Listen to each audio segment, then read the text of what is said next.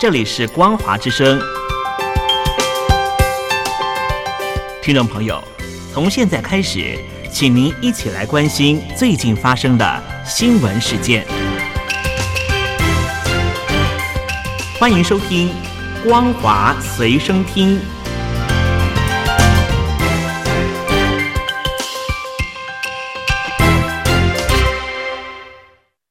各位听众朋友，您好，欢迎收听今天的《光华随身听》，我是兰玲。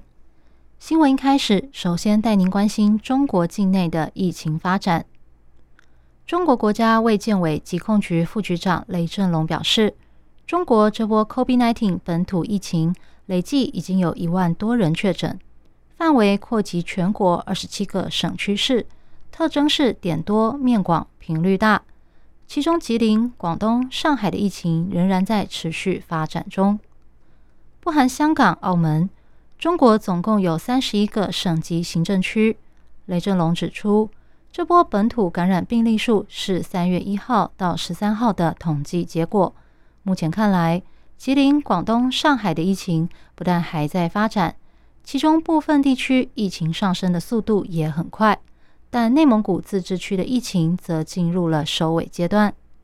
雷振龙说：“根据专家研判。”目前，中国控制疫情的外防输入、内防反弹策略，以及动态清零的方针，因应 Omicron 变种病毒完全有效。但由于 Omicron 病毒隐匿性强、传播速度快，在因应过程中必须采取更早、更快、更严、更实的措施。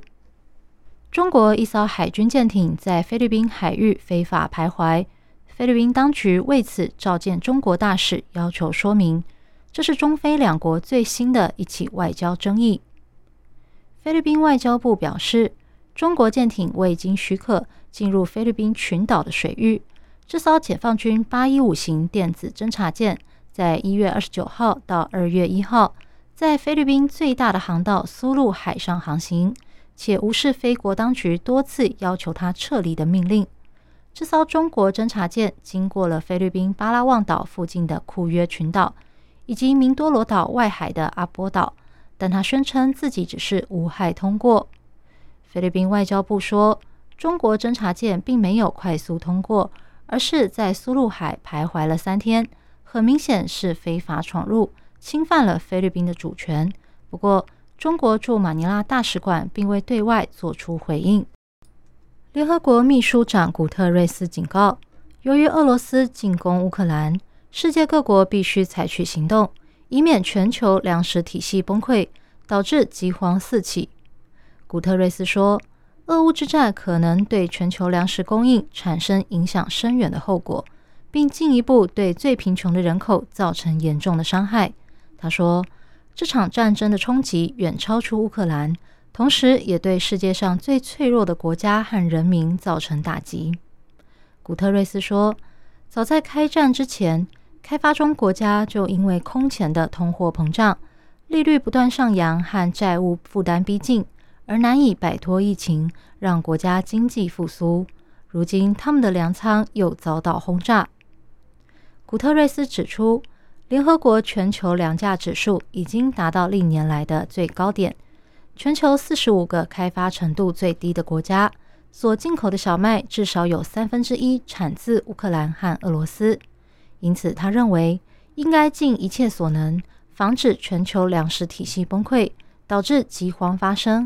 为此，必须立刻停止俄乌战争。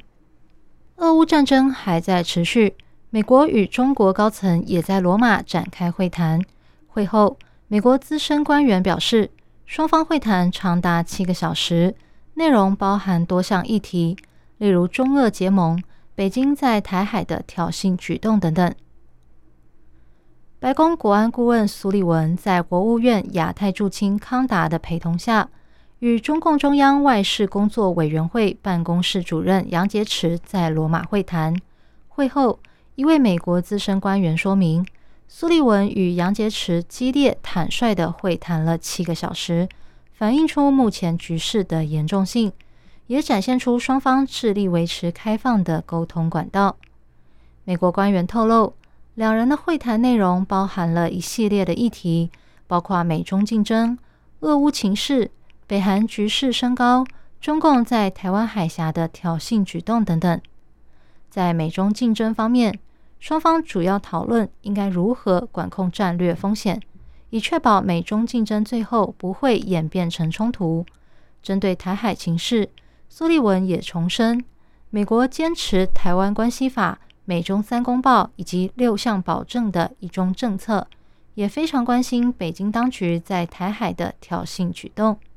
值得一提的是，多家媒体报道，俄罗斯向中国请求提供军事与经济支援，但美国官员不愿证实是否确有此事，只强调美国非常关心中俄结盟，也向中国代表说明北京当局的某些做法可能会导致的后果。